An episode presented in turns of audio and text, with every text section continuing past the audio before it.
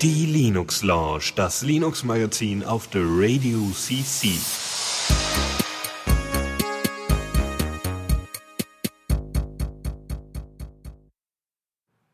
Ja, herzlich willkommen zu einer weiteren Ausgabe der Linux Lounge. Äh, hier mit mir, dem Lukas und Dennis, der auch hier ist. Ja, ich bin endlich mal wieder dabei. Ist ja immer hier im Wechsel und äh, es ist ja immer schön, wieder über Linux zu sprechen, weil es solche einfachen Themen meistens sind, wenn wir denn mal Ahnung hätten, aber das ist immer so selten. ja, ja, wir haben ähm, Ahnung hier. Okay, dann äh, denke ich mal, starten wir einfach direkt los in die Sendung. Genau. Neues aus dem Repo. Yep. Und da hast du irgendwie was gefunden, was ich eigentlich recht interessant finde. Äh, nennt sich Raspberry ja, ähm, äh, wir haben ja, wir haben ja, ja, wir haben ja unseren audiophilen äh, Faldrian und so könnte es sein, dass das für sollte, ich weiß nicht, hat äh, hat Faldrian Raspberry Pi? Yep. Ja, dann könnte das vielleicht was für ihn sein, wenn er das mhm. nicht schon für was anderes nutzt. Genau, Raspberry Pi 1.0 ist eine Media Player Distribution und hat äh, eine schöne kleine Web-Oberfläche, ähm, die man sehr einfach konfigurieren kann. Nutzt natürlich, wie jede Media Player-Distribution, die irgendwie auch am Netzwerk laufen soll und solche Geschichten, MPD ist ja ganz klar. Und ähm, hat auch jegliche Unterstützung, was Online-Dienste angeht äh, und auch Airplay. Ja, also cool es kann irgendwie Soundcloud, Spotify, Last.fm und so weiter. Und Airplay ist natürlich ganz schick, wenn man direkt vom Handy das dann abspielen will. Ja. Mhm, genau. Ja, oder demnächst dann, weiß ich nicht, wie, was hatten wir nochmal, Magic Play oder sowas? Also es gibt ja, AirPlay ist ja irgendwie so eine Apple-Geschichte, aber es gibt da auch ähm, mhm. Möglichkeiten unter Android. Wobei ich glaube, also, äh, wie war denn das? Also Android hat jetzt irgendwie auch so solche Funktionalitäten. Ich weiß nicht, inwieweit man die äh, selber, das, inwieweit man sich da selber einen Server bauen kann. Aber die haben irgendwie so Streaming-Geschichten jetzt auch da drin. Ja. Ja, und ansonsten, was äh, ziemlich klasse ist, ist, dass sogar äh, bestimmte Parameter man einstellen kann, um Störgeräusche ähm, zu minimieren. Ja, also so. Problem bei äh, beim Raspberry Pi ist, du willst eigentlich die Soundausgabe über Alza machen. Äh, ich könnte gut sein, dass Fritz Audio auch ganz gut geht, aber es ist halt dann doch ein bisschen aufwendiger und eigentlich äh, ist es halt dann recht schön, wenn man, wenn es recht leichtgewichtig ist. Jedenfalls, Alza ist halt so, der macht die Soundkarte halt nur an, wenn sie gebraucht wird. Und immer wenn die Soundkarte ähm, sich, also wenn die, wenn die angeht, dann äh, knackt's kurz. Oder also es gibt halt ein Geräusch. Und das ist ein mhm. bisschen nervig, wenn man halt immer, äh, wenn man zum Beispiel bei MPD ein Lied, Lieder abspielt und dann halt zum nächsten skippt, dann macht er ganz kurz die Soundcard aus und wieder an. Und das hört sich nicht ganz so schön an. Und die versprechen mhm. halt, dass es zumindest wie seltener auftritt. Ja.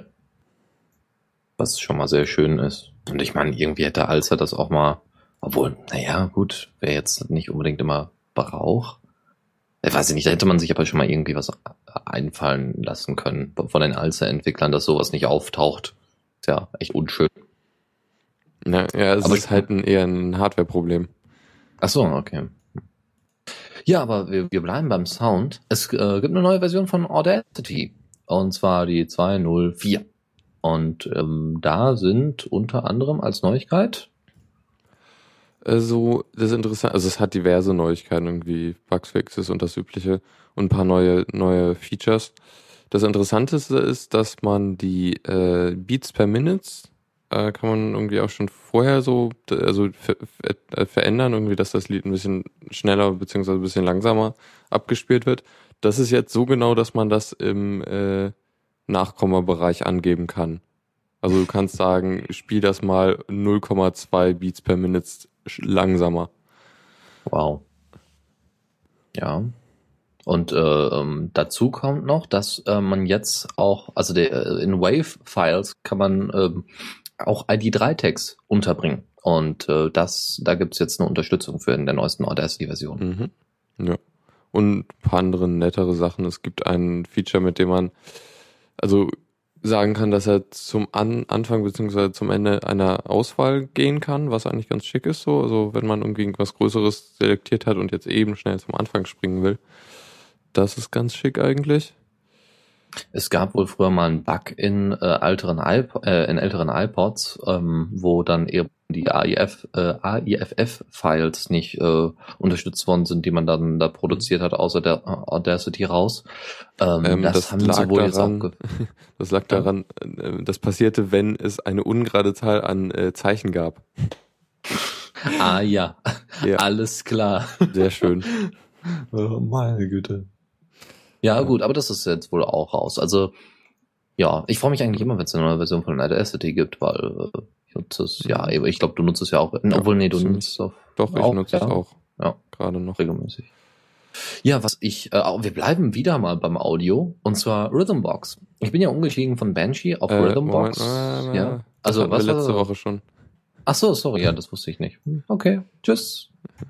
Aber ich habe es auf jeden Fall jetzt, es ist jetzt in den Arch Repos, das könnte man dann vielleicht noch als News hinzufügen.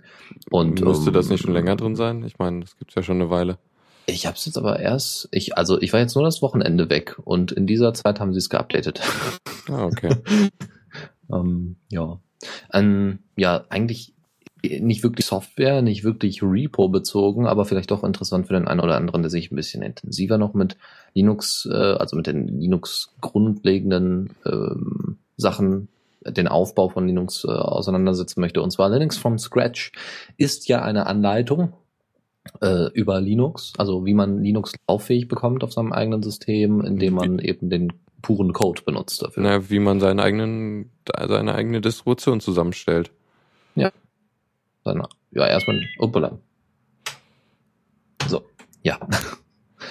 ja, ja, werde ich mir wahrscheinlich mal anschauen. Weil äh, ich habe ja schon so öfters mal die Überlegung getätigt, hm, es wäre ja zumindest auch für unsere Moderatoren nicht schlecht, wenn sie einfach so eine USB-Distro äh, hätten.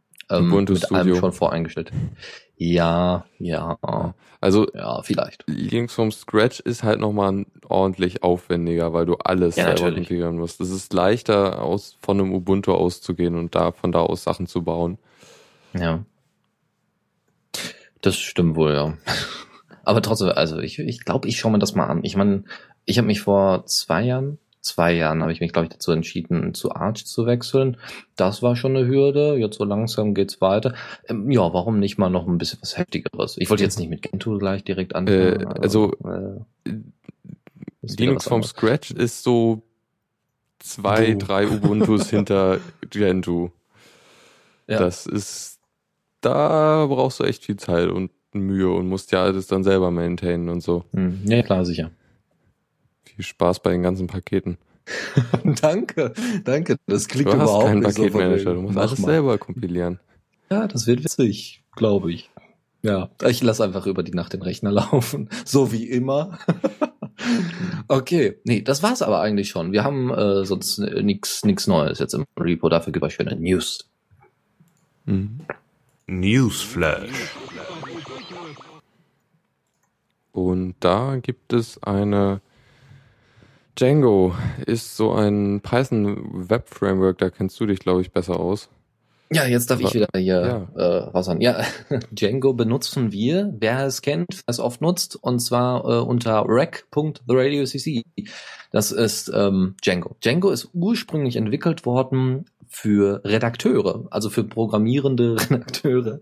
Also die, ähm, es ging um, um, mm, um wenn man solche News-Seiten baut, so wie Heise zum Beispiel oder Pro Linux oder was auch immer, dann ist es, äh, dann werden die sicherlich nicht auf WordPress umsteigen. Um aber zumindest die Grundfesten ähm, fertig zu haben, dass man jetzt zum Beispiel User sind schon implementiert oder äh, bestimmte Models, also für Datenbanken, äh, dass Beiträge abgespeichert werden und wie, dass solche Sachen schon vorgefertigt sind und ähm, vereinfacht werden und Templates und hast du nicht. Also das, dafür ist Django da, für das eigentliche Erstellen von solchen Newsseiten. Wie äh, damals hat ähm, äh, haben die Piraten aus Berlin ähm, nutzen derzeit auch Django für ihr Own Tube, was sie ja entwickelt haben. Und wir haben das ja geforkt und haben das Lambda-Cast genannt und das läuft jetzt bei uns derzeit die ganze Zeit auf rec.theradiocc, wo es derzeit auch wieder viel Entwicklung gibt, weil äh, mir das absolut Spaß macht.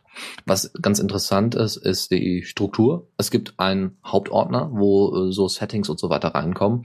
Ähm, ein Projektordner und dann ist das alles sehr modular aufgebaut. Also der Rest sind sogenannte Web-Apps, das heißt, wir haben eine App für das Portal und eine andere App für die Seiten, die ihr oben noch anklicken könnt, wo es eben nicht zu irgendwelchen Videos in, oder Podcasts in dem Sinne geht.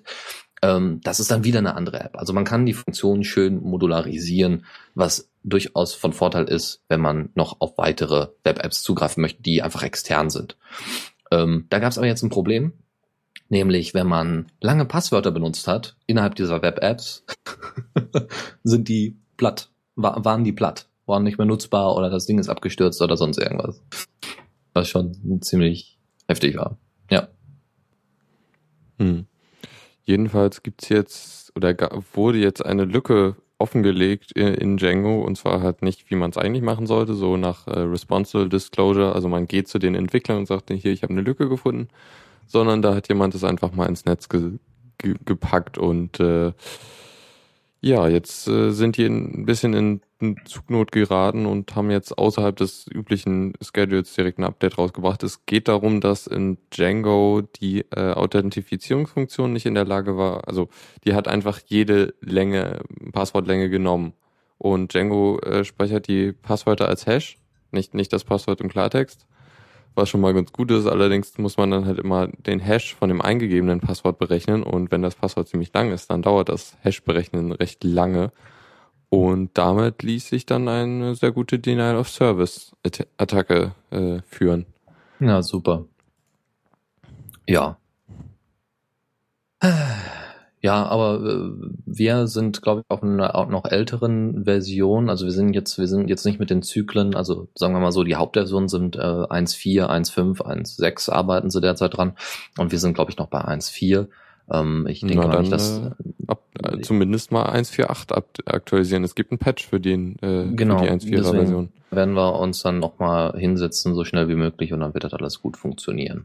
Aber finde ich schon ein bisschen blöd von demjenigen, der den Fehler gefunden hat, äh, sich nicht einfach direkt an die Django-Entwickler zu richten, Klar. weil die Dokumentation ist sehr gut und somit ist auch die Community ziemlich gut äh, dabei ähm, und die, die, das Entwicklerteam dahinter. Ja, also Full Disclosure sind eigentlich ziemlich nicht nett. Schön gesagt, ja. Ja, gut. Äh, kommen wir mal zu etwas erfreulicheren Themen. Ähm, wir wissen ja, dass wir einige Sailfish OS Fanboys da draußen haben.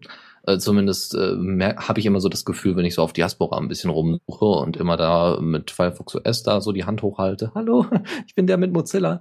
Und alle anderen, nein, wir wollen Selfish OS haben, weil, und jetzt kann ich es auch wirklich tiefgründig verstehen, warum, Sailfish OS ist nun komplett Android-kompatibel. Das heißt, nicht nur Android-Apps laufen auf Sailfish OS, nein, das ganze Betriebssystem ist so kompatibel zu Android-Hardware, dass man wirklich Sailfish OS komplett ersetzen könnte mit Android. Und der Vorteil ist einfach, also wenn man dann, das heißt auf Sailfish OS könnte ich dann erstmal so ein F-Droid draufpacken und ähm, könnte das einfach auf die bisherige Android, verfügbare Android-Hardware setzen die ich so, die ich so hier rumfliegen habe. Das ist ja tatsächlich nicht gerade wenig. ja, und das ist schon äh, ziemlich. Soll es nicht andersrum sein, dass man Selfish OS auch auf Android-Geräten installieren soll? Nein, ich habe sogar den Satz, den ich, äh, den da, der da bei uns in den Shownotes später nicht mehr auftaucht, habe ich sogar kopiert. Nicht nur Android-Anwendungen sollen unter Selfish OS laufen, das gesamte Betriebssystem soll kompatibel zu gängiger Android-Hardware sein. Ja, aber heißt das nicht, das Betriebssystem kann auch auf Android-Geräten laufen? So verstehe ich den Satz. Nee, ich, ich verstehe den so, dass, äh, dass man jede, in Anführungszeichen jedes beliebige Android ähm, äh, Handy nehmen kann und das ja, da genau, auch das kann. Ja. Auf das End, auf die Android Hardware ohne das Betriebssystem. Eine Android. Das ist ja bei, bei ähm, Firefox OS damals genau dasselbe gewesen. Haben sie es genauso gesagt, genauso die gleiche Aussage. Das ähm, meine ich dass doch, dass du halt ein Android-Phone nehmen kannst, wo mal Android lief und dann Safe Genau, und genau, kannst. ja. Genau. Beziehungsweise andersrum könnte es auch gehen, wenn sie halt so weit kompatibel sind. ja, ja, gut. Wir haben, wir haben uns ja schon lange gefragt, wo, wa warum ist Google denn jetzt von WebKit zu Blink gewechselt? Also beziehungsweise sie haben ja WebKit geforkt, wenn ich das nicht, äh, oder? Ja. Doch. Ja. Haben sie. So. Und äh, es ist warum, wieso, weshalb? Es scheint wohl, Qt hat das übrigens jetzt genauso gemacht. Sie haben gesagt, wir wechseln jetzt von äh, WebKit zu Blink. Ähm, aus dem Grund, dass wohl die Kontrolle über das WebKit-Projekt sehr stark von Apple definiert wird und deswegen eine sinnvolle Zusammenarbeit wohl nicht mehr möglich ist. Ähm, ja, Qt ist ja derzeit sowieso im Umschwung, weil die ja jetzt alle auf Qt 5 äh, umbauen und, und alles schön anpassen und so weiter. Da sind ja auch viele Bugfixes in den letzten paar äh, Monaten abgelaufen, jetzt bald äh, 5.3 äh, veröffentlicht und solche Geschichten. Und da kommt eben weil Qt auch noch äh, sehr viele Webfunktionen mit reinbringt, was sehr interessant ist und was mich irgendwie auch sehr an, ähm, ja, sagen wir mal, daran erinnert. Also sie wollen Qt teilweise sogar bis ins Netz bringen, also dass man eben damit auch mit JavaScript und so weiter mit Qt ähm, in Verbindung das ablaufen lassen äh, lässt, also Seiten damit baut mit Qt. Äh, okay.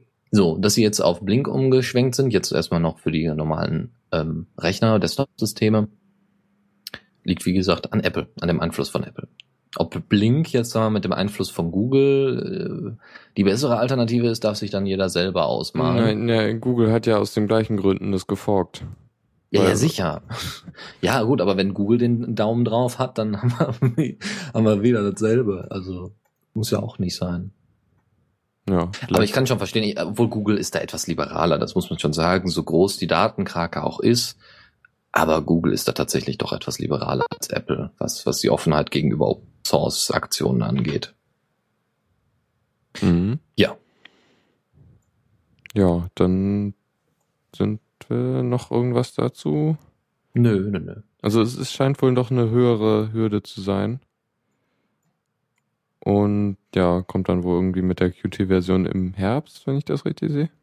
Mhm, ja. Mit Qt Ja. 5.2. Ich, ich warte ja darauf, dass dann auch äh, die GNOME Foundation dann irgendwann sagt, hier, wir wechseln jetzt mit Epiphany, was ja jetzt einfach nur noch Webbrowser heißt, aber für mich bleibt es erstmal Epiphany, den, den äh, GNOME-eigenen Browser, dass sie damit auch wechseln. Wir haben ja jetzt letztens äh, erst den Wechsel von Google auf DuckDuckGo gemacht, jetzt können sie auch wieder zu einer Google äh, Web Engine zurück, also Browser Engine zurückgehen. Gut. Ähm, wir, wo wir gerade, wir haben ja gerade schon ein bisschen über Sound und so weiter gesprochen, also über Mediendateien. Ähm, ein Problem unter Ubuntu, was ich letztens oder überhaupt unter Linux, ist äh, vor allem das Abspielen von äh, DVDs, von kopiergeschützten DVDs. Hatte ich noch letztens das Problem, das habe ich dann bei meiner Schwester auf dem Ubuntu-Rechner dann mal gefixt. Ähm, und zwar braucht man dafür eine Bibliothek, die nennt sich libdvd CSS. Hat nichts mit äh, Cascading Style Sheets zu tun oder Counter-Strike Source. Nein, es geht einfach nur um den Kopierschutz, ähm, der nicht aufgehoben wird, sondern der, äh, der quasi umgangen wird, wie auch immer. Es geht äh, Ähm, nur um das ja. Abspielen von DVDs. Genau, Diese- aber er muss ihn, weil weil es halt keine Möglichkeit gibt, das halt, ne, halt mit einer Lizenz oder einem Key oder wie das halt normal auf DVD-Playern gemacht wird, äh, die äh, DVD abzuspielen, sondern man muss halt den Kopierschutz wirklich brechen. Mhm. Was in den USA vor allem ziemlich illegal ist. Ich glaube Ja. in Deutschland natürlich auch nicht. Also in den meisten, sagen wir mal, westlichen Ländern, äh, die haben da gerne mal den äh, Daumen drauf und finden das nicht so toll. Aber die, ähm, es gab damals ein, ähm, ein Repo und zwar Medibuntu. Das ist jetzt abgeschaltet worden. Dort war nicht nur, aber auch vor allem libdvd CSS dabei als Library. Ähm, Problem ist jetzt gewesen, ja, äh, Ubuntu hätte dann äh, genau dieses libdvd CSS nicht mehr anbieten können. Wer hat's übernommen? Genau, die Leute, die coolen Leute von VLC, Videolan. Die haben das jetzt gemacht, die haben gesagt, hier, wir bieten euch das weiterhin an, weil die, soweit ich ja weiß, aus Die- Fran Frankreich kommen. Die sind Und aber auch, also ich, jeden- jedenfalls steht in der Wikipedia, dass die Entwick also die Videolan-Entwickler entwickeln libdvd CSS. Ach so, okay, dann ist das. Aber sie bieten es jetzt, glaube ich, etwas komfortabler an, glaube ich, zum Runterladen, Ja. äh, weil sie dann nochmal einen Beitrag geschrieben haben, wie man dann schön als äh, DEP-basierte oder apt-get-basierte Distribution damit versorgt mit äh, libdvd CSS. Das macht es aber nicht einfacher. Also einfacher ist zu installieren. Ja, aber ist halt dann doch, ich meine, das hat ja dann auch Gründe, warum es Ja, natürlich. Ähm, interessant fand ich auch, ich lese hier gerade, wie das funktioniert. Also die libdvd CSS guckt sich, also generiert erstmal so ein paar mögliche Schlüssel für den äh, für die DVD. Wenn das nicht klappt, dann dann macht er einen Brute Force Algorithmus. Und was dann auch interessant ist, ist, dass er dabei den Regionalcode ignoriert. Heißt also, du kannst einfach, egal mit welchem Player, dann auch äh, irgendwie hier den äh, amerikanischen äh, Regionalcode an, äh, halt abspielen, ohne dass, ich weiß nicht, irgendwie, da war doch irgendwas komisches mit DVD-Playern, die, die nur so und so oft äh, ihren Regionalcode ändern können oder sowas. Mhm. Es ist eine ganz komische rechtliche Sache. Ja, Das- ja, ja. Die Rüst machen uns das Entertainment kaputt. Ah ja. Und CSS steht in diesem Fall für Content Scramble System. Das ist die Verschlüsselungsmethode, die bei den DVDs angewandt, angewendet wird. Also bei Ich kenne. Scrambled Eggs, also Mhm. äh, Rühreier, aber äh, Content Scramble System ist auch nicht schlecht, ja. Mhm. Ja gut. Ähm, was Erfreuliches. Bitte, Lukas, mach du mal. Ja. Ähm, genau, äh, Thunderbird äh, war jetzt ja irgendwie eine Weile nicht mehr so wirklich, also die haben ja irgendwann aufgehört, neue Versionen parallel zu Firefox rauszubringen, weil sie halt ihre, also Mozilla wollte ihre Ressourcen nicht mehr auf äh, Thunderbird verwenden, sondern auf äh, Firefox OS. Genau. Und es gab dann halt nur noch so äh, äh, Minor Releases für Thunderbird, äh, wo dann halt Lücken gefixt wurden und so. Ähm, jetzt ist aber wohl morgen soll wohl die nächste Thunderbird-Version rauskommen und zwar halt von von Thunderbird 17, wo sie damals aufgehört haben, jetzt direkt einen Sprung zu 24. Äh, und ja, das ist wieder ein Major Release mit ein, also nicht so vielen neuen Sachen, aber halt schon irgendwie, also ziemlich viele Bugs werden gefixt und ähm, halt irgendwelche Fehler und so. Und äh, es gibt halt auch zwei Neuerungen, äh, die jetzt auch nicht so groß sind. Ähm, irgendwie die Twitter-API wird jetzt wieder unter, also die neueste Twitter-API wird unterstützt. Äh, die haben ja diesen oh, in Thunderbird 17 haben sie es glaube ich eingeführt mit dem äh, Chat-Client, der da noch mit eingebaut ist. ja, Der genau, kann mit halt auch XMPP. Twitter. Ja. Ähm, den, der wird wahrscheinlich dann eine ganze Weile schon nicht mehr funktioniert haben, weil die Twitter API 1.0 ist ja schon länger nicht mehr aktiv, soweit ich weiß. Also er hat, er hat noch nicht mal bei, ähm, hat noch nicht, noch nicht mal äh, äh, bei, bei XMPP funktioniert größtenteils. Also je nachdem, was man da benutzt hat, äh, war das nicht, äh, es war nicht so schön, okay. ähm, das dafür zu benutzen. Ja, also die, die, die neue Version soll wohl auch viele Neuerungen für den Chat haben oder viele Fixes and Improvements steht hier.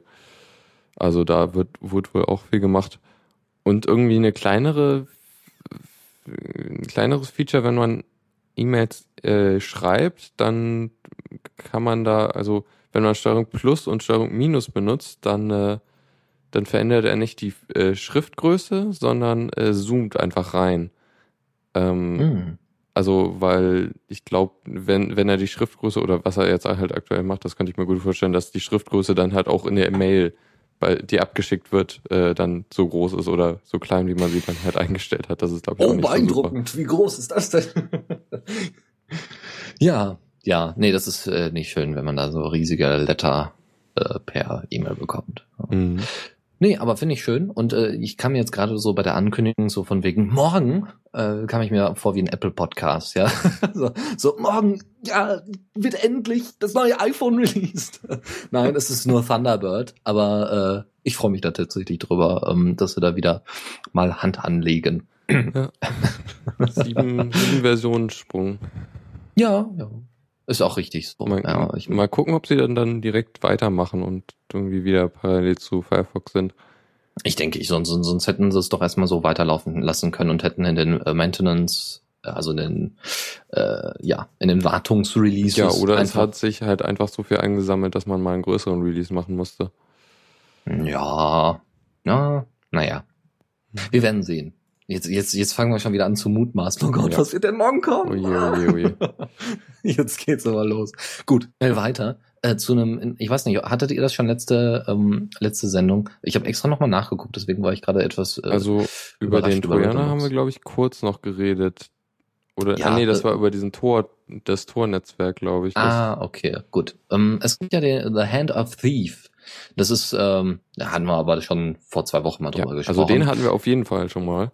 Ja, ähm, da haben sie jetzt noch mal etwas intensiver nachgeguckt und so weiter. Also sie haben bei dem ersten, auf den ersten Blick, als sie sich das Ding geholt haben, also die die die RSA, die das Ganze untersucht hat, äh, als sie sich das quasi gekauft haben, angeguckt haben, wie auch immer, haben die ähm, haben die schon gesagt, oh Mann, ja, das wird ja witzig. Ja, also im Sinne von, das Ding ist eigentlich erstmal noch gar nicht benutzbar. Jetzt haben sie aber auch die Beweise dafür, dass das Ding so gut wie nicht nutzbar ist. Und es ist schon fast ein wenig witzig. Und zwar ähm, dieser Linux-Trojaner, ja, den man dann natürlich beabsichtigt installiert, äh, ist in Anf ist nach Aussagen der RSA keine Gefahr und auch kein Proof of Concept, weil er unter anderem die Browser regelmäßig abstürzen lässt. Und, ähm, also es gibt so eine Reversed Shell. Wenn ich das richtig verstanden habe, geht es darum, dann zu gucken, was, was Leute eingegeben haben und dann oder diese, diese, diese Eingaben zu verändern. Entweder, entweder das Auslesen der Eingaben oder die Eingaben zu verändern. Und äh, das ist wohl so super implementiert, dass man selbst als normaler Nutzer während der Eingabe das sieht in irgendeiner Form. Also es taucht dann der Name des des äh, des ähm, des Trojaners auf oder sowas. Man merkt es irgendwie. Und äh, das ist schon nicht schlecht, ja. Willst einen Browser starten und äh, das Ding stürzt ab und denkst du so, was ist denn hier los? Ja, weil unter Linux stürzt ja kein Browser so einfach mal eben ab. Aber das ist wohl da, wenn man den, den Trojaner installiert hat, wohl schon der Fall. Und es ist wohl so einfach, wäre es für, äh, in Anführungszeichen, Antivirenprogramme zu erkennen, ob dieser Trojaner auf dem System ist. Ja, da muss man schon ziemlich blöd sein, dass man, wenn man, wenn man den auch schon, schon manuell installiert hat. Also, ne, dafür gibt's ja Repos. Das ist einfach Okay. nur nochmal die Aussage, dass mal, mal wieder ein Linux-Trojaner zerpflückt worden ist. Mhm. Ja. Ja, dann wa was war es dann? Eher so ein Wie, ganz übler Versuch, irgendwas zu machen? Also hier steht, es war wohl Also- eher also- ein Prototyp. Genau, sie, sie meinen so, en- der- entweder hätte der Typ keine Ahnung oder es war wirklich so ein, einfach so ein Prototyp, weil äh, der Typ, der da, der, oder die Typen, kann ja, können ja auch mehr sein, aber nach dem, nach dem Code, nach der Codequalität geht man da eher von einer Person aus oder von sehr wenigen. Ähm, hat entweder keine Ahnung oder äh, da kommt noch was. Und, und hat sich mit Linux Mhm. vorher noch nicht so großartig beschäftigt. Das kann auch sein. Wer weiß. Mein, meine Frage an dich von Python fand aus dem Chat. Liest du dir immer die Package-Builds durch, äh, wenn du Sachen aus dem AOR installierst? Ja, nicht immer, das muss ich zugeben, ja, aber so gut wie. Mhm. Ja, also ich mache das auch immer. Was da, also das wäre halt so eine Schwachstelle in der in der Im Infrastruktur. AOR. Ja. Das ist aber der große Vorteil und der große Nachteil. Ja. Allerdings es ist, so natürlich geil, im AOR auch so, dass da schon ich, zwischendurch also geguckt wird. genau, es sind ja, ich meine, wenn Sachen oft benutzt werden, dann wird da auch eher mal drauf geguckt. Genau, also klar, ich, ich, also wenn ich jetzt ganz genau weiß, hier weiß ich nicht, das IDJC Git-Paket, ja, da weiß ich ganz genau, okay, das, das, das, für, da, das ist schon in Ordnung, weil ich meistens dann nur eine Neuinstallation mache oder sowas, ja, weil irgendwelche Sachen da nicht so ganz funktioniert haben. Äh, oder spielst da mit dem Patch ein, was, was äh, Java fand ja oder Python fand ja schon zusammengebaut hat.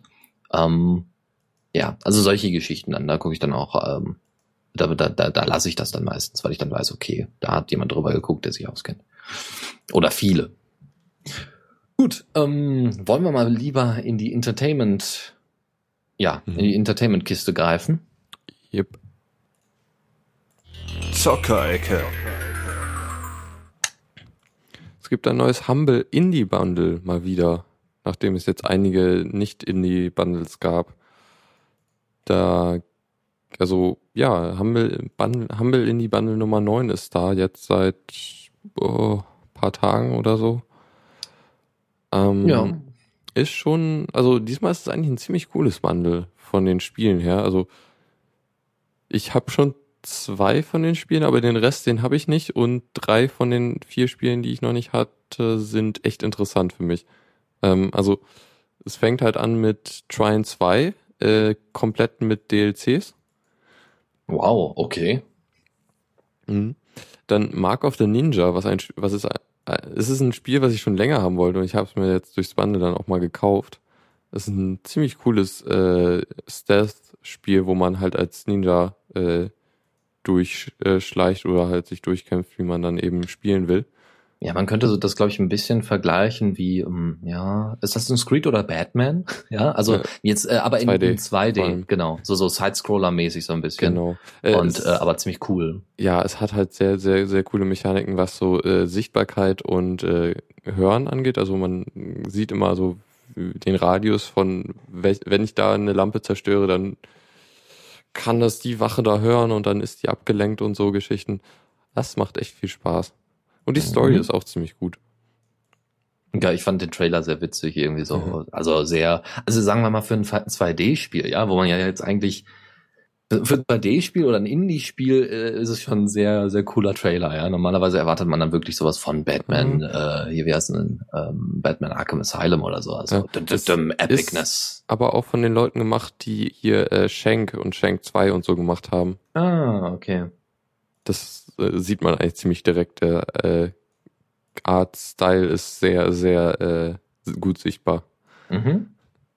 Ähm, dann Eats Munchies, was ich noch gar nicht kannte, äh, ist so ein, ähm, äh, erinnert mich an dieses, ah, wie hieß denn das? Diese, wo man, also es gibt eine Linux-Implementierung davon oder eine Open-Source-Variante, wo man halt so äh, Pinguine langlaufen lassen kann. Man kann die nicht direkt steuern, aber man kann das Gelände so verändern, dass die halt, oder die Pinguine können dann irgendwie äh, Treppen bauen oder so Geschichten. Ah, wie hießen das noch? Yay, Pinguine! Pingus, Pingus oder so? Ich weiß es nicht mehr. Ja, Jedenfalls, Pingas, ja, ja. Ja, genau. Und das ist halt so ähnlich, nur dass man halt nur einen, man hat so einen Hasen und der frisst halt irgendwie süßes Zeug und man muss äh, ihn halt mit verschiedenen Elementen im Level dazu bringen, dass er alles einsammelt oder alles frisst. Ja, sieht eigentlich auch ziemlich nett aus. So, und dann gibt's das unendlich Epicness-Spiel of the Welt, Brutal Legend. Hey. Äh, ich ich hab's für die 360 und deswegen bin ich tatsächlich am überlegen, ah, willst du das auch noch für Linux haben? Ich habe das Spiel damals gespielt. Ich bin kein großer, also ich, ich habe öfters früher mal Metal gehört und tue es auch heute noch gerne, äh, äh, hatte aber mit der Szene nie großartig zu tun. Wusste zum Beispiel nicht, was, was ein Moshpit ist. Nachdem man dieses Spiel gespielt hat, weiß man es. Ob man es wissen muss, egal. Aber die Ideen, die sie haben, also sie haben, also es geht darum, Jack Black in der Hauptrolle tatsächlich, Jack Black äh, stellt den Hauptcharakter dar, ähm, als Matt eigentlich als als Roadie und äh, die Story geht dann, dass er auf einmal äh, auf der Bühne stirbt, weil er eben da der Band verhilft, äh, ähm, den, das Konzert abzu, äh, zu, ab, abzu, nee, zu, zu solvieren, ja, wie auch immer. Ähm, und dann ist man in einer Fantasiewelt, in einer Metal-Welt, ja, wo dann zwischen Gothic und Emos und den eigentlichen Metlern ein Krieg ausbricht. Und äh, du bist natürlich dann der große Anführer, der, der die Leute da befreit und sie von der un unwahrscheinlichen Schönheit des Metal dann beeinflusst. Man hat dann auch so den Wächter, äh, das ist Ozzy Osbourne. Ja, also das ist schon ziemlich cool gemacht, ja. Äh, dann, ich glaube, Rose von Guns N' Roses oder sowas. Also es ist schon ziemlich, ziemlich cool. Mhm. Und hier ist, ist auch von den Double Fine Leuten gemacht worden. Genau, genau. Von äh, Tim Schafer, der ja. damals schon Monkey Island mit entwickelt hat. Mhm. Yep. Ähm, und dann sind noch zwei Spiele, die habe ich sogar, aber ich habe mir das Bundle dann nochmal gekauft. Äh, wegen den Soundtracks dann. Also das ist halt äh, Faster Than Light und äh, Fez, wo wir, glaube ich, also Faster Than Light haben wir auf jeden Fall schon mal irgendwo besprochen. Fez mhm. könnte man eigentlich nochmal besprechen. Das ist ein ziemlich cooles Spiel. Also beides sind ziemlich gute Spieler. Es lohnt sich eigentlich auf jeden Fall. Also das sind auch die Spiele, die für die man halt mehr als den Durchschnitt zahlen muss fürs äh, beim Bundle. Und ähm, ja, das habe ich mir dann doch, ich habe doch dann halt mehr als den Durchschnitt ge gezahlt, was ich sowieso cool finde, ne, fürs Bundle halt mehr auszugeben und so, ähm, weil da auch die Soundtracks mit dabei sind. Und da in den beiden Spielen sind sie auch ziemlich cool. Also, Ja. Und Brutal Legend, also äh, nochmal kurz dazu, ihr habt die ganze Zeit Metal im Ohr. Also ihr Vater, also ihr, das ist so so Third-Person-mäßig und und ihr habt dann eine große Axt und habt dann so so Elemente von Guitar Hero mit da drin, also dass ihr zum Beispiel bestimmte Riffs spielen könnt, dann aber an dem richtigen Moment die richtigen Tasten drücken müsst, wie wie bei Guitar Hero. Es ist wirklich ziemlich cool gemacht und dann so, so leichte Strategieelemente drin, was äh, so einem ja, so, so einem Hybrid sehr gut nahe kommt. So, so, ein, so ein teilweise Adventure-Hybrid mit First-Person-Shooter, na, auch nicht unbedingt. Egal, ist auf jeden Fall ziemlich cool. Ein anderes Spiel, was ich jetzt nicht kenne, soll mal vorkommen, ist Nuclear Dawn. Ähm, ist wohl ein First-Person-Shooter, also ist wohl auch ein Hybrid, also ein äh, Real-Time-Strategy und First-Person-Shooter äh, übrigens außerhalb des Bundles. Wollte ich Ja, bemerken. ja, ja, ja, sorry. Stimmt, ja. Ähm, genau, das äh, Fates war das letzte und Brutal Legend war das letzte. Äh, Nuclear Dawn kommt demnächst für Linux. Wird wohl derzeit daran entwickelt. Es gibt wohl ähm, da schon die ersten Prototypen und Valve findet das ganz toll und hat das dann auch, glaube ich, nochmal in ihrem in ihrem Forum nochmal kundgetan, dass äh, sie sich da nochmal zusammengesetzt haben, dass das auch zu Linux, also auf Linux veröffentlicht wird. Freude, Freude, wer auf einen First-Person-Shooter steht. Und ich ja, ich warte ja immer so auf, weiß ich nicht, solche legendären Sachen wie äh, von mir aus Call of Duty oder sowas. Also Sachen, die man mal wirklich spielen kann, die eben nicht Quake-ähnlich sind, aber das wisst ihr ja alles.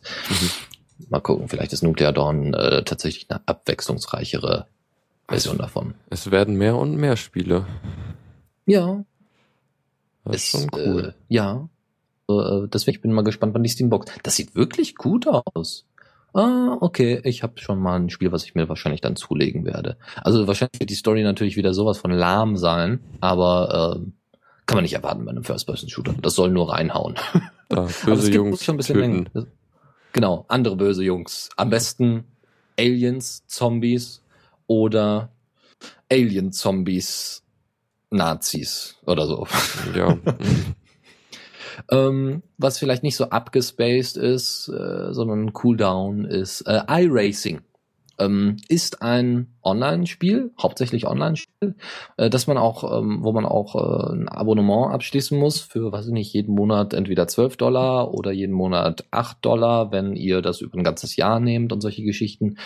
Ähm, kommt für Linux, ist jetzt in einer Linux Alpha und ähm, das, was ich so gesehen habe von den Trailern und so, hat ziemlich gute Grafik. Ja, also sind irgendwie 45.000 Spieler dabei und solche Geschichten. Und ähm, ist nicht schlecht. Also ähm, ja, wenn wenn das vielleicht irgendwann mal ausgearbeitet ist, dann kann man sicherlich dann sagen, dass also solche auch solche außenstehenden Spiele, ja, iRacing hat erstmal vorher keiner von gehört. Jetzt, wo sie einen Linux-Support haben, machen sich alle drüber her so ungefähr. Ähm, gut, wer Rennspiele mag, der kann sich das ja mal anschauen, wenn er tatsächlich dafür regelmäßig äh, Kohle ausgeben möchte. Aber eben kein Open Source oder sonst irgendwas, einfach nur für Linux. Ist ja bei Nuclear Dawn und dem Humble Indie Bundle nicht anders. Aber irgendwie auch mal was, so ein Sub Subscription-Ding, dass man halt regelmäßig Geld für zahlen muss. Ja, ja. Es ist vielleicht auch mal, also ich weiß nicht, vielleicht kann das, man kann man, man kann das vielleicht ein bisschen als Beweis werten, dass eben Linux so langsam wirklich in die Mitte der Spieleentwicklung kommt. Ja, so wirklich als Alternative irgendwie äh, angeboten wird oder dass einfach nur die. Indie-Spiele-Entwickler sagen, hör mal, Weil, ja, also wir, eh- wir haben, ja, eher so eine, eine halt eine weitere Plattform, was auch ja, oder so, ist. ja. Ja. Gut, dann nächste Rubrik. Kommando der Woche. Hat einen sehr schönen Namen, finde ich. Oezio. Ähm, hat aber tatsächlich nichts mit Gedichten oder mit, äh, ja, äh, mit, mit einem Poeten zu tun oder mit dem Dasein eines Poeten. Nein, es ist nichts anderes als ein ähm, Jabber-Client, ein XMPP-Client fürs Terminal, was nicht unschön aussieht. Also jeder kennt sicherlich äh, Purple, ähm, also getarnt als Pigeon auf dem Desktop. Ähm, Purple ist quasi die, die Te- Terminal-Version mit sehr einfacher Oberfläche trotz Terminal zu bedienen, sehr einfach zu bedienen. Ähm, und äh, XMPP könnte da, also hier äh, Poetio könnte da vielleicht eher was ähm, Auch nicht schlecht. Auf der Seite von Proetium gibt es auf der rechten Seite einen Banner, wo drauf steht As seen on TV. das kennen Sie aus der TV-Werbung. Ähm, und das wird wohl, ja, im Moment wird nicht so großartig dran weiterentwickelt, aber es sieht sehr interessant aus. Ihr habt auf der rechten Seite eure, eure User, mit denen ihr euch unterhalten könnt und äh, linke Seite ist dann der Hauptbereich, wo ihr chatten könnt.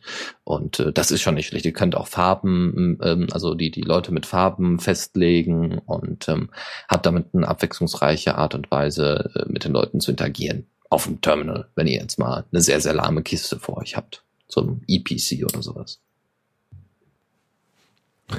wahrscheinlich, das Scene of TV bezieht sich wahrscheinlich auf so, ja, schlechte Hackerfilme oder so. Ja, genau. Genau, das denke ich nämlich auch. Obwohl, das könnte tatsächlich sein, äh, dass das vielleicht wirklich mal so aufgetaucht ist, so von wegen so, genau, schlechte Hackerfilme, von wegen, ey, ich chatte jetzt mit meinen geheimen Hackerfreunden übers Terminal. es gibt wohl auch Themes und Plugins dafür, man kann auch selber kleine Plugins schreiben, das ist, äh, ja, wer Bock drauf hat. Es sieht mir irgendwie nach Python aus. Ja, es ist Python, Python basiert. Mhm. Sehr schön. Wer also Bock drauf hat, kann sich damit äh, als, als Python-Entwickler mal dran setzen und ein paar Sachen zusammenbauen. Cool. Ja, vielleicht werde ich das sogar mal tun, auch wenn ich das wahrscheinlich niemals nutzen werde. das ist also, also die, die Purple, äh, Lib Purple benutzt das. das. Das ist die gleiche Bibliothek, die auch Pitchen benutzt. Genau. Äh, was halt auch, es sind einfach verschiedene Frontends. Was eigentlich, also deshalb, deshalb heißt der Punkt, äh, der, der Ordner, in dem die Pitchen äh, in Einstellungen sind, auch Punkt Purple. Genau, wenn ihr in euer Home-Verzeichnis geht und Pitchen benutzt, einfach mal Punkt Purple äh, im Home-Verzeichnis mhm. suchen beziehungsweise ansteuern, dann wisst ihr warum. Ja, as, as uh, heard, äh, or ja, as heard here on Linux Lounge. Ja, nächste, das wär's erstmal, ja. Nächste Rubrik. Tipps und Tricks. Es kam mir irgendwie vor, als hätten wir heute sehr viele Themen gehabt und trotzdem sind wir eigentlich kurz vorm Ende. Es ist, es ist fast schon frustrierend. Vielleicht, weil wir so pünktlich angefangen haben. Soll ja mal vorkommen. Ja, ähm, dein, das, das Raspberry Pi. Ach ja, genau. Äh, das ist ein Google-Projekt, was ich auch ganz schön finde. Äh, es geht, das Ding nennt sich Coder und ist im Grunde, soweit ich das jetzt verstehe, also es ist ein Softwarepaket, um äh, mit einem Raspberry Pi oder einen Raspberry Pi so aufzusetzen, dass man da leicht äh, HTML, CSS und JavaScript programmieren kann. Und das Ganze ist halt eine dann eine Entwicklungsumgebung im, äh, im Browser und ist halt dafür gedacht, dass Kinder damit die äh, halt Webentwicklung lernen können. Voll cool. Vor allem bei HTML, JavaScript und CSS, ja, das sind so die Grundlagen. Das ist ziemlich cool. äh, ja, es ist, gibt's irgendwie auch direkt als Distribution, soweit ich das verstanden habe. Das kann man dann halt direkt auf die SD-Karte packen und so. Äh, ja, und äh, es ist irgendwie nicht so ein komplettes Projekt, sa sagen die halt Entwickler halt. Und äh, dass halt Leute sich das nutzen, um halt mehr damit zu bauen, weil es halt eine halt eher so ein Editor ist, den man dann halt in, weiterverwenden könnte. Genau. Mhm. Ja, finde ich eine coole Sache. Was also halt um zum Beispiel fehlt, also es ist halt keine Anleitung dabei, also soweit ich das jetzt gesehen habe, es ist halt eher ein Editor und dann kannst du halt Leute dran setzen und denen halt Dinge beibringen, so als Entwicklungsumgebung. Ja, also wer, genau, wer jetzt eben äh, vielleicht sowas ähnliches für Python haben möchte, Python for Kids ist ein schöner Blog, den ihr euch auch mal rausgoogeln könnt, Python for Kids. Mhm. Und äh, da gibt's dann halt keine komplette Distro mit dabei, die dann irgendwie dafür angepasst ist, aber ähm, ist vielleicht auch was Schönes für, für Kinders. Aber wir sind ja kein Kinderpodcast. Sonst hätten wir es wahrscheinlich ausprobiert. Ah, Sendung mit dem, die, die Sendung, ja, genau, die Sendung mit dem Lukas. Nein. Oder Wissen macht Linux. Nein. So, ähm, eine Kleinigkeit noch als letztes, wer ein bisschen Design-Zeug äh, bei sich haben möchte, äh, wer wieder ein bisschen was fürs Auge haben möchte. Es gibt ja Leute, die äh, nicht dauernd nur Xmonad, Awesome oder sowas benutzen, sondern vielleicht auch die Norm Shell und GTK und die können sich mal das neue Data-Theme runterladen. Das sieht sehr cool aus, ist angepasst für die Norm Shell 3.6 und soll auch bald abgedatet werden, wenn 3.8 rauskommt. Und sieht wirklich nicht schlecht aus, ist schön dunkel, ist ein bisschen abgespaced und ähm, ja, macht vielleicht Eindruck, wenn ihr in der Bahn mal wieder sitzt und die Leute auf euer Bildschirm starren. Obwohl, ich glaube, da macht er auch awesome Eindruck. Ja, ja, das muss man leider sagen. X-Monat macht er auch Eindruck. So Ja. ganz ohne Fenstermanager. Sieht aber irgendwie, ja, schick hat aus. was, ne? Ja. Ich meine, wer, wer tatsächlich ja noch so amateurhaft ist und wirklich noch die Norm Shell benutzt, ja, der kann halt sowas dann benutzen. Aber es sieht wirklich nicht unschön aus. Ich, ähm, wenn man das richtige passende Icon-Theme hat. Und ähm, das ist, glaube ich, auch mit dabei, wenn mich nicht alles täuscht, ja. Gut, das wäre es von uns. Dann sind wir schon durch. Ein Ja, bisschen früher als sonst, aber ja. Eine Viertelstunde, hallo, da hätte ich jetzt noch von meiner Oma erzählen können oder weiß ich nicht. Viertelstunde, hallo. Ja, ähm, macht ja nichts. Ähm, es ist jetzt nicht aus Mangel an Themen entstanden. Wir haben jetzt einfach gedacht, wir haben hier die Shownotes voll und wissen nicht, was zu tun. Wenn ihr irgendwelche Themen habt, die wir unbedingt mal hier verwursten müssen, gar kein Problem. Schickt sie uns zu an Kommentar at the Radio CC oder auch vielleicht direkt an uns, an Lukas at the Radio CC oder Dennis at the Radio CC. Und dann kriegen wir das. Also Moritz macht das zum Beispiel regelmäßig, wo ich ihm sehr für dankbar bin. Ähm, was äh, aber natürlich immer noch besser wäre, wenn man das immer per E-Mail schickt, weil dann kann man das nämlich weiterleiten und solche Geschichten. Ja, und dann würde ich sagen, bis zur nächsten Woche. Ja, Und, und, äh, ich habe so ein kleines Projekt jetzt über die Woche oder geplant. Ich will Oh. meinen Computer komplett neu aufsetzen. Mit was? Das gleiche wie vorher. Also ein Arch Warum? als Hauptsystem und halt ein äh, Ubuntu beziehungsweise dann ein Ubuntu Studio zum Senden. Äh, warum? Ähm, Ja. Einerseits, weil ich mal, ich habe da eine SSD jetzt eingebaut, die kann ich aber noch nicht so wirklich verwenden. Da muss ich halt das System erstmal drauf installieren. Mhm. Und ich will Ja, halt, ich will mal Vollverschlüsselung haben. Das, Yay! Wenn du damit durch bist, dann mache ich das bei mir auch.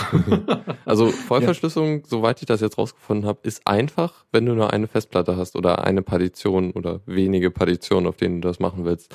Es wird halt komplizierter, je mehr Festplatten du hast. Beziehungsweise, Klar. ja, also da kann ich dann später nochmal ein bisschen mehr erzählen. ja. Also Es wird spannend. Mal gucken, ob, ob dann alles noch klappt. Ja, also wenn nächste Woche keine Sendung stattfindet, keine Angst, Lukas ist schuld. er hat dann es nicht mehr hingekriegt, das System ordentlich zum Laufen zu bringen. nee, aber bin ja mal gespannt, wie, wie du da durchkommst, weil ich meine, vor allem für Laptops ist das äh, sehr, sehr zu empfehlen, falls das Ding mal wegkommt oder weiß ich nicht. Das ist immer so am schnellsten weg. Also am schnellsten mitgenommen, aber auch am schnellsten weg und ich werde es auch mal in Angriff nehmen. Wenn du fertig bist, ja. Bist Mhm. dann Dummy. okay, dann Gut. bis zur nächsten Woche. Dann und bis, äh, bis dann. Tschüssi. schönen Abend. Ciao. Vielen Dank fürs Zuhören. Die Shownotes findet ihr auf theradio.cc zusammen mit dem Mitschnitt und dem RSS-Feed der Sendung. Solltet ihr Ideen oder Themen für uns haben, dann schreibt uns einfach an kommentar at theradio.cc. Wir freuen uns immer über konstruktive Kritik zur Sendung. Bis in einer Woche.